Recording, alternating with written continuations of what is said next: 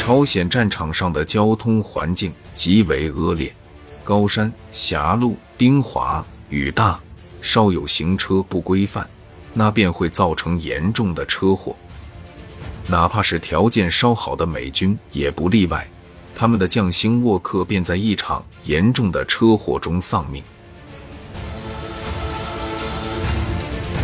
沃克参加过对德作战，曾任第三装甲师少将师长。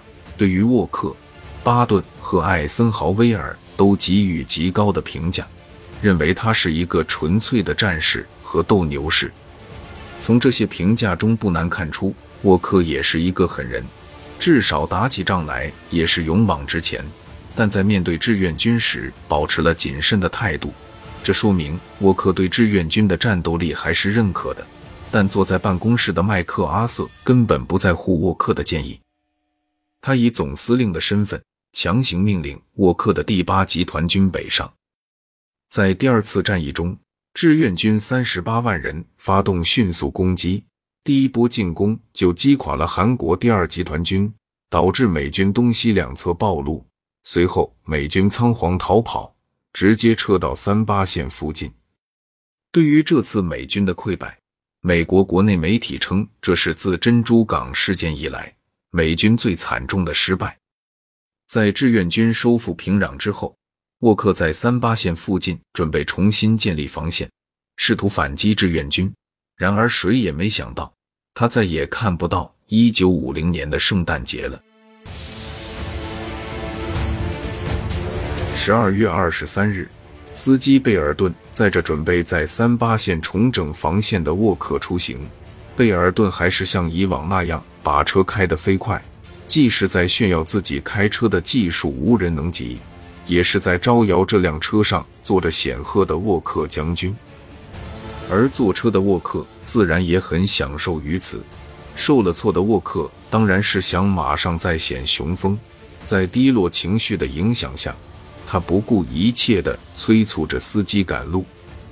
朝鲜的公路狭窄、冰滑又破烂。就当他们的吉普车飞驰到汉城北郊时，意外发生了。当时这条公路边正停着一辆英国军车，沃克的吉普车并没有减速，像一阵风般往前高速行驶。突然，挤满车辆的公路南向一侧，一辆韩国第六师运载武器的军用小卡车从停着的英国军车旁绕行。来到了沃克吉普车的车道上，沃克的吉普车便和韩国军车交汇。沃克的司机虽然猛打方向盘，但是前保险杠依然蹭到了卡车，吉普车在空中翻了一圈，直接重重翻到了路边的沟渠里。被甩出去的司机和警卫赶紧爬起来，抬起吉普车，但是此时的沃克已经被吉普车的扶手重重地压在头上。一块碎玻璃插入头部，显然已经没气了。他成了本次交通事故中唯一死亡的人。第八集团军的中将指挥官因为车祸死亡，这算是一个大新闻，迅速引发连锁反应。而对于韩国人而言，一次交通事故竟然撞死了美国第八集团军中将司令。这简直是不可原谅的事情。李承晚知道消息后，马上下令要求枪毙肇事司机，企图给美国人一个交代。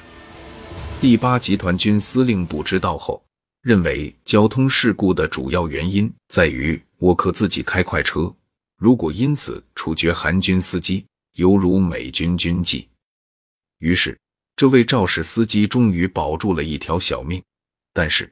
李承晚依然判处他三年徒刑。